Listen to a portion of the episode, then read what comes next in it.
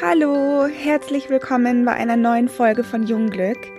Ein Podcast, bei dem es um Nachhaltigkeit, soziale Verantwortung, eine schöne Haut und einen gesunden Lebensstil geht.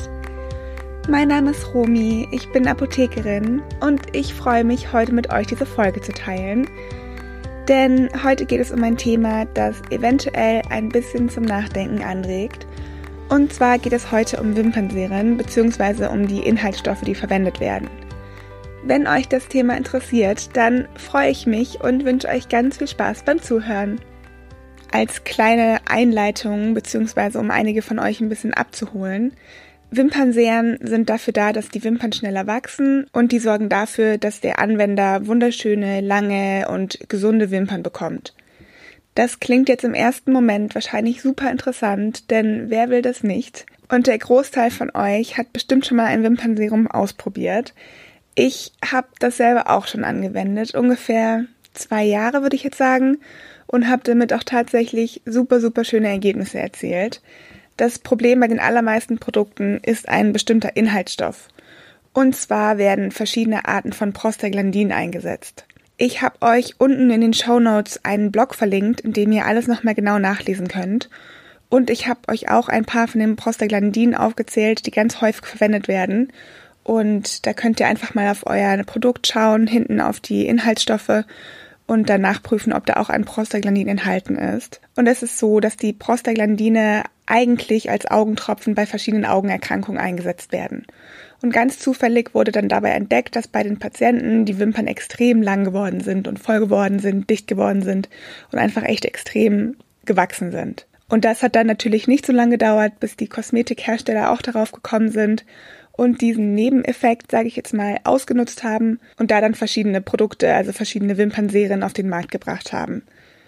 Und in dem Fall ist es so, dass die Konzentration, die in den Wimpernserien enthalten ist, deutlich höher ist als in den Augentropfen, die die Patienten bekommen haben. Und es ist wirklich erschreckend, wie hoch diese Konzentration ist. Dazu kommt dann noch, dass auch die Anwendungshäufigkeit relativ stark schwankt bei den Wimpernserien und es da oft steht, ja, man kann es täglich anwenden, man kann es zweimal täglich anwenden und das ist auch eine viel höhere Anwendungshäufigkeit, als es in den Augentropfen vorhanden ist. Und das Problem dabei ist, dass diese Prostaglandine auch einige Nebenwirkungen haben und je häufiger man sie anwendet, beziehungsweise je höher die Konzentration ist, desto ausgeprägter können die Nebenwirkungen auch sein.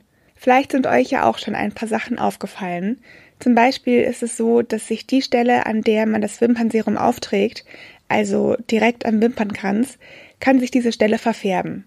Und das liegt daran, dass an dieser Stelle vermehrt Melanin gebildet wird und das führt dann dazu, dass es zu dieser Verfärbung kommen kann. Diese Verfärbung kann aber nicht nur am Wimpernkranz auftreten, sondern kann sich auch im Auge verteilen. Und das liegt daran, dass das Produkt natürlich auch in die Augen reinlaufen kann, nachdem man es aufgetragen hat. Dazu kommt dann noch, dass Entzündungen, Rötungen und Reizungen entstehen können und es kann sogar dazu kommen, dass die Hornhaut langfristig beschädigt werden kann. Ich habe dann sofort aufgehört, solche Produkte zu verwenden, als ich mich näher mit den Inhaltsstoffen beschäftigt habe und habe dann glücklicherweise einen Ersatz gefunden, der auch gut wirkt und der nicht solche Nebenwirkungen hat, der aber auch einen anderen Ansatz hat. Bei den Prostaglandinen ist es so, dass die Haarwurzel das Ziel ist, sage ich jetzt mal. Also die gelangen dann in die Haarfollikel, aktivieren verschiedene Rezeptoren, sorgen dann dafür, dass Botenstoffe ausgeschüttet werden und dadurch kommt es zu einem Signal, dass die Wimpern wachsen sollen. Und bei Produkten, die auf die Prostaglandine verzichten, wie zum Beispiel Koffein, äh, Aminosäuren, Lipide oder auch Peptide, ist die Wirkung eher so, dass die Durchblutung angeregt wird.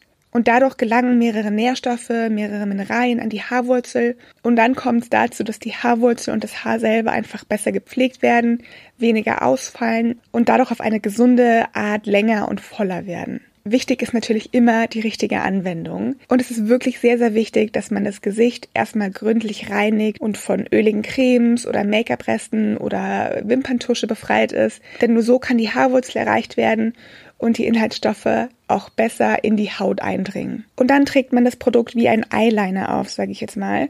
Also meistens ist bei den Produkten so ein kleiner Pinsel mit befestigt und da fährt man dann am Wimpernkranz entlang und zieht ja wie ein Eyeliner eine Linie am Auge, hält die Augen kurz geschlossen und wartet dann ein paar Minuten, bis man eine Augencreme oder eine andere Creme aufträgt. einfach nur um sicherzustellen, dass das Produkt wirklich gut einziehen kann und auch wirken kann. Genau, wenn ihr Fragen dazu habt, dann schreibt uns super gern eine Mail oder lasst uns einen Kommentar bei Instagram da. Nehmt auch super gern Kontakt mit uns auf, wenn ihr Wünsche habt, welche Themen wir hier ansprechen sollen. Gebt uns immer gerne Feedback. Schaut auch auf unserer Homepage vorbei. Ihr findet alles dazu unten in der Podcast-Information. Lasst uns auch sehr gerne eine Bewertung da. Ich würde mich auch riesig über Feedback freuen, wie euch die Folge gefallen hat, was ihr mitnehmen konntet. Und freue mich auf nächste Woche. Schönes Wochenende. Tschüss.